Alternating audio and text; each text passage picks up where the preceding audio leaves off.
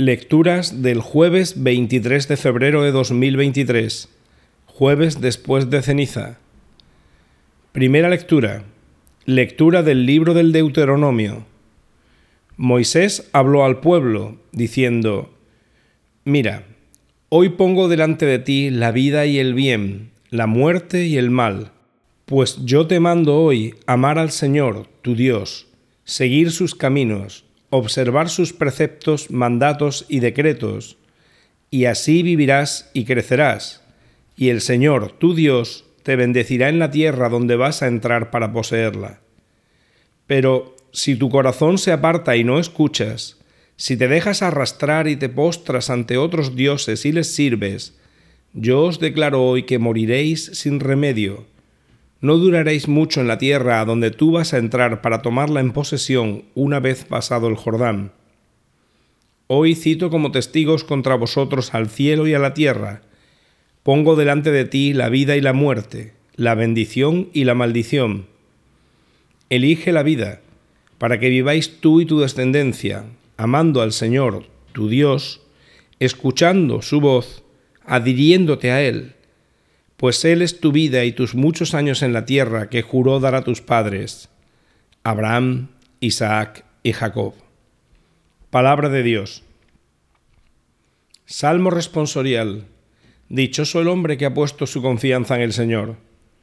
Dichoso el hombre que ha puesto su confianza en el Señor.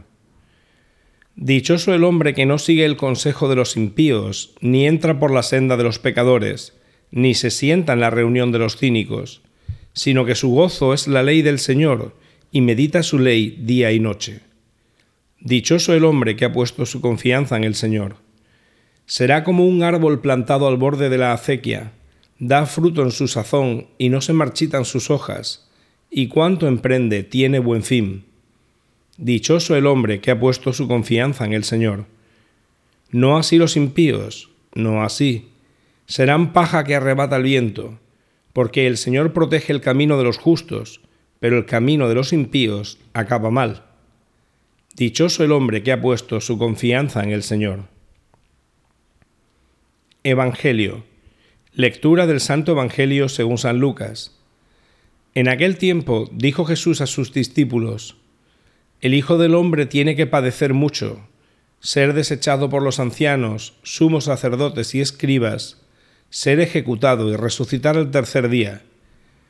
Entonces decía a todos, Si alguno quiere venir en pos de mí, que se niegue a sí mismo, tome su cruz cada día y me siga, pues el que quiera salvar su vida la perderá, pero el que pierda su vida por mi causa la salvará.